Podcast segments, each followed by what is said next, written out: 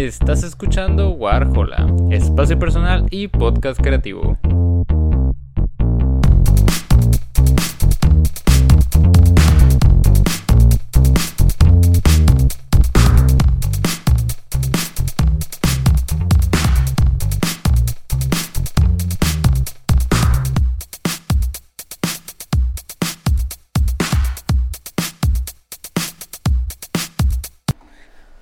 Buenas a todos, bienvenidos a un nuevo episodio de Warhola. Eh, primero que nada, eh, si me escucho un poquito ronco, una disculpa, ando medio, medio malito de la garganta, pero eh, ignorando ese, ese punto, en esta ocasión vamos a hablar de una película que vi recientemente, estoy hablando de nada más y nada menos, como dice el título, de The Wrestler, una, una película de 2008 dirigida por el casi siempre controversial Darren Aronofsky conocido por sus películas como Wrecking for a Dream, eh, Black Swan, El Cisne Negro y Mother, una película bastante controversial del 2016, me parece. La verdad no estoy seguro, no, no les podré decir.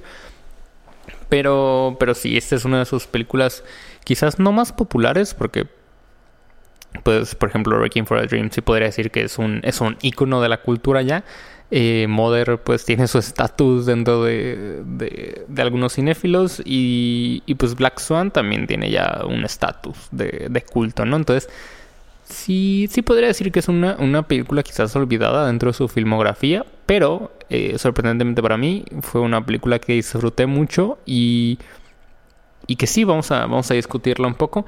Eh, como muchos sabrán, esta, esta reseña puede tener spoilers. Eh, casi siempre trato de evitarlos, pero por ahí si se me va alguno, pues eh, ya están enterados. Y si no quieren saber de qué trata la película, si no quieren saber algunos detalles, se pueden abandonar este episodio, ver la película y regresar cuando ya lo hayan visto. O si ya la vieron y quieren quedarse eh, a, discutir conmigo, pues son bienvenidos. Y si les vale madre y quieren, eh, pues discutir la película de todos modos, pues son, son siempre bienvenidos, ¿no? Entonces, eh, prosigamos, continuemos. Esta película está protagonizada por Mickey Rourke. Eh, para algunos quizás sea, sea conocido Mickey Rourke por, por su trabajo en Iron Man 2. Él interpretó a Whiplash, el villano. Una, una película bastante mala, una interpretación bastante X de Mickey Rourke. Y y pues bueno, aquí en esta película tiene el papel protagónico. Es interesante ver cómo un, actor que quizás yo pensé que no, no tenía una, una capacidad actoral tan buena tenga un protagónico y un papel tan impresionante como el que tiene Mickey Rourke aquí.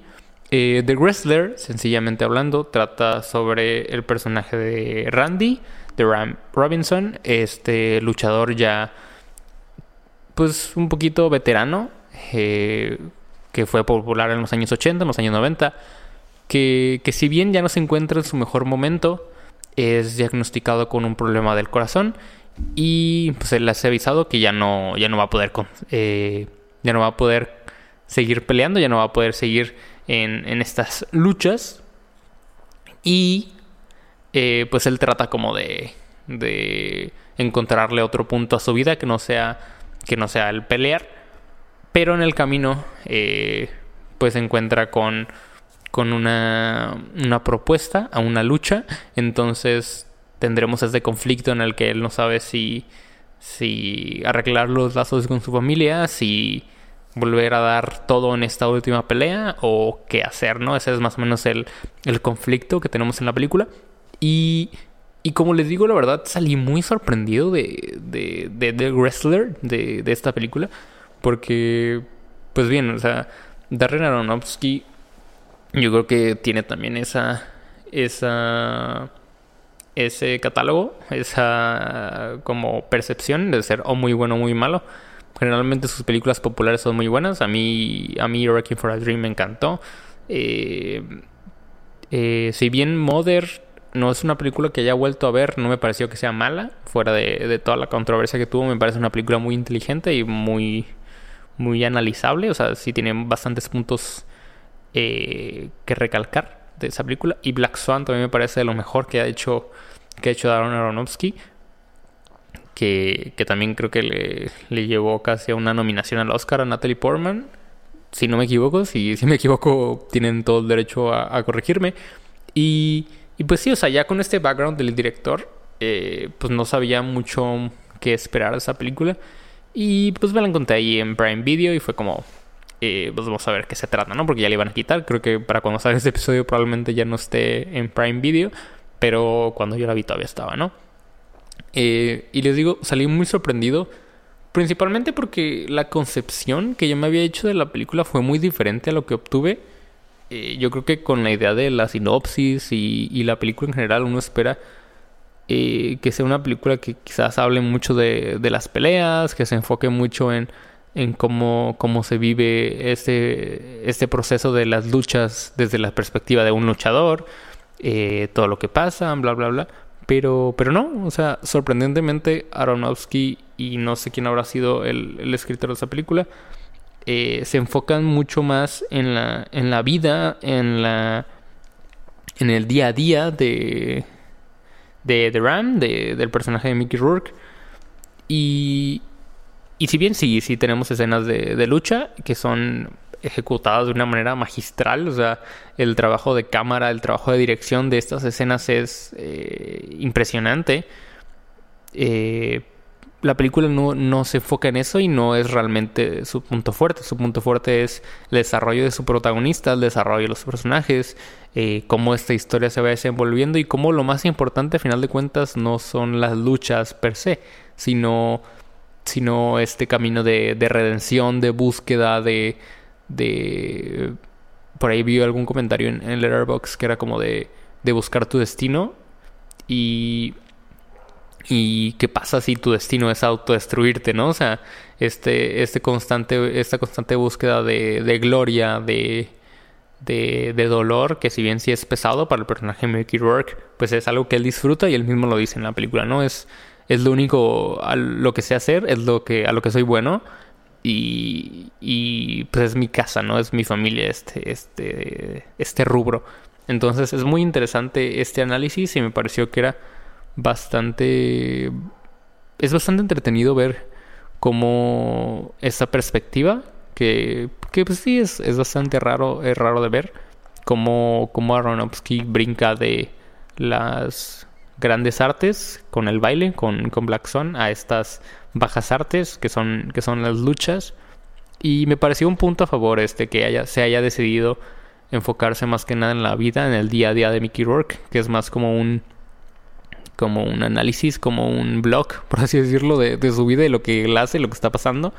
Eh, sus visitas a este, a este club de strippers, eh, donde eh, convive con Marisa Tomei, este tipo de, de, viajes para tratar de reconciliarse con su hija.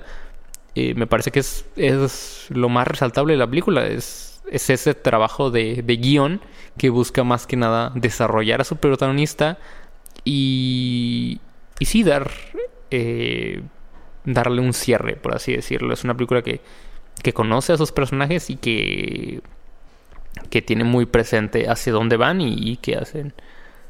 Eh, también se podría decir, ahora sí voy a decir un spoiler, que, que me parece muy, muy interesante cómo se aborda el final de la película.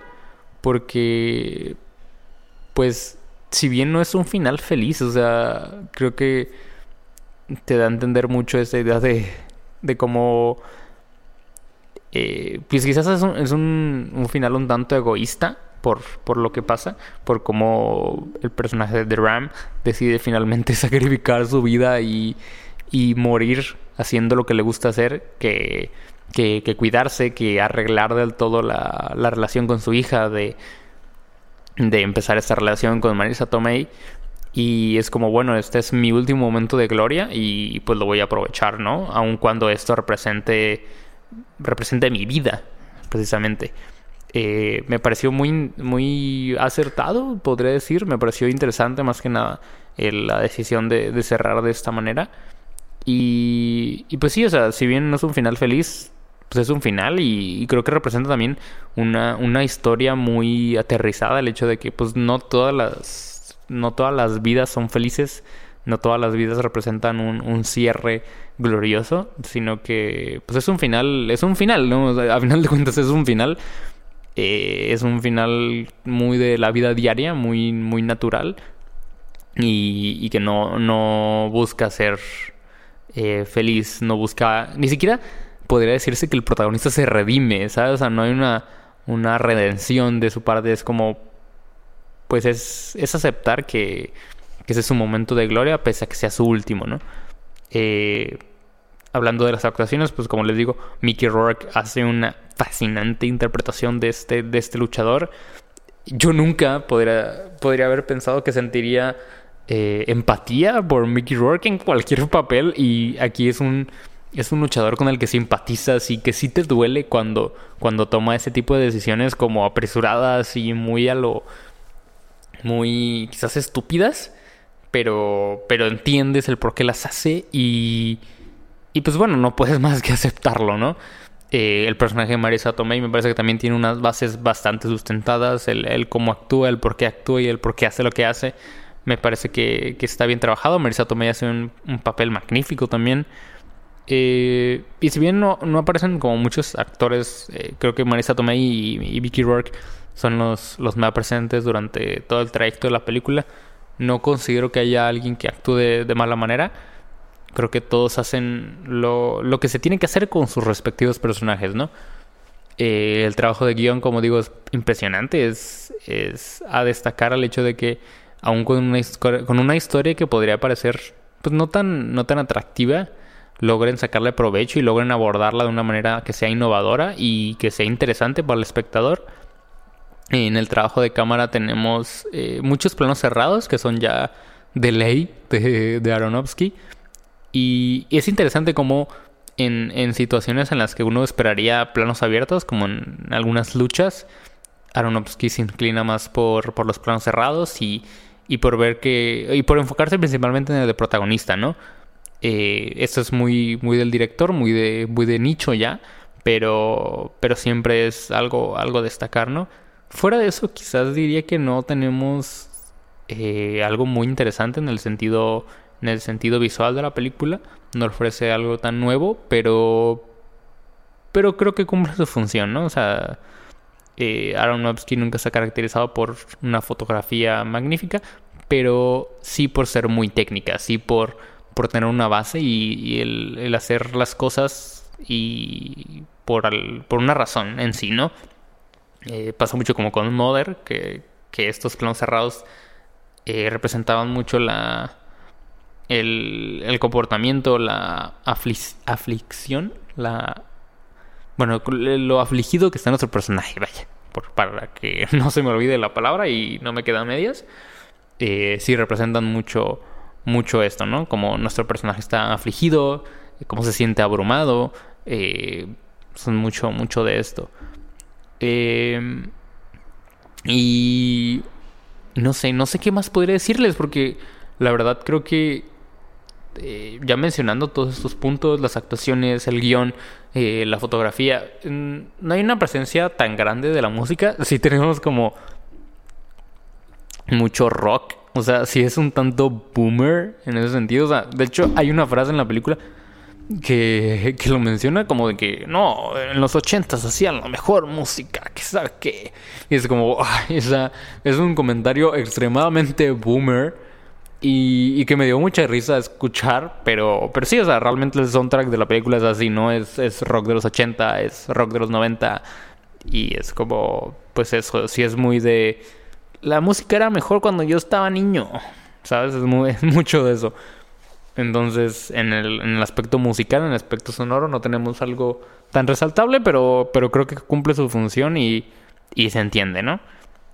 Eh, y, pues sí, creo que con esto cumplimos un poquito eh, el análisis de la película. O sea, eh, la verdad fue una, una, sorpresa bastante grata el encontrar una película bastante diferente dentro de la, de la filmografía de Darren Y que si bien no es una película quizás tan tan tan experimental que se arriesga demasiado, sí creo que es, es un un punto rescatable dentro de su filmografía y que sí puede quedar un poquito rezagada por lo que les cuento de, de la historia, de, de que quizás no, no, sea tan innovadora, pero es una película bastante personal, es una película bastante aterrizada que, que sabe a lo que quiere llegar y sabe cómo decirlo. no, no se esfuerza en, ser algo que no es y, y no aborda quizás eh, de más algunas cosas. Siento que es una película que va muy al punto, que es, que es sincera y que, sabe a dónde quiere llegar, ¿no? Eh, y pues nada, si me preguntaran, yo les si les recomendaría esta película, la verdad es que sí. O sea, pasé un gran momento. No me parece que sea una película perfecta, pero pasé un momento bastante, bastante agradable. Eh, como les digo, fue, fue divertido sentir empatía por, por Mickey Rourke. Y, y pues sí, si, si quieren entrar a la, a la discografía, a la filmografía de Darren Aronofsky, quizás no sea mi primera opción, pero igual es como película me parece algo bastante, bastante bueno. Eh, se las recomiendo y si, le, si llegan a verlas y si no terminan quitándola de, de Amazon Prime, pues, pues me cuentan qué tal, qué les pareció y pues yo les recomiendo eh, totalmente The Wrestler de Aronofsky y pues nada. Este igual fue un episodio cortito, pero creo que se dijo lo que tenía que decirse. Y, pues nada, una disculpa por, por aquí mi, mi voz un poquito ronca. Y pues nos vemos en el siguiente episodio. Muchas gracias por llegar hasta acá. Y pues nada, eh, tengan un... Pues ya no sé. este, no voy a decir algo más porque ya, no se me ocurre nada. Eh, nos vemos en el siguiente episodio y bye bye. Gracias por escuchar este episodio de Warhola. No olvides seguirnos en Instagram como WarholaMX y si el proyecto es de tu agrado y quisieras apoyarlo, también contamos con Patreon. Una vez más, gracias por escuchar y nos vemos en el siguiente episodio. Bye.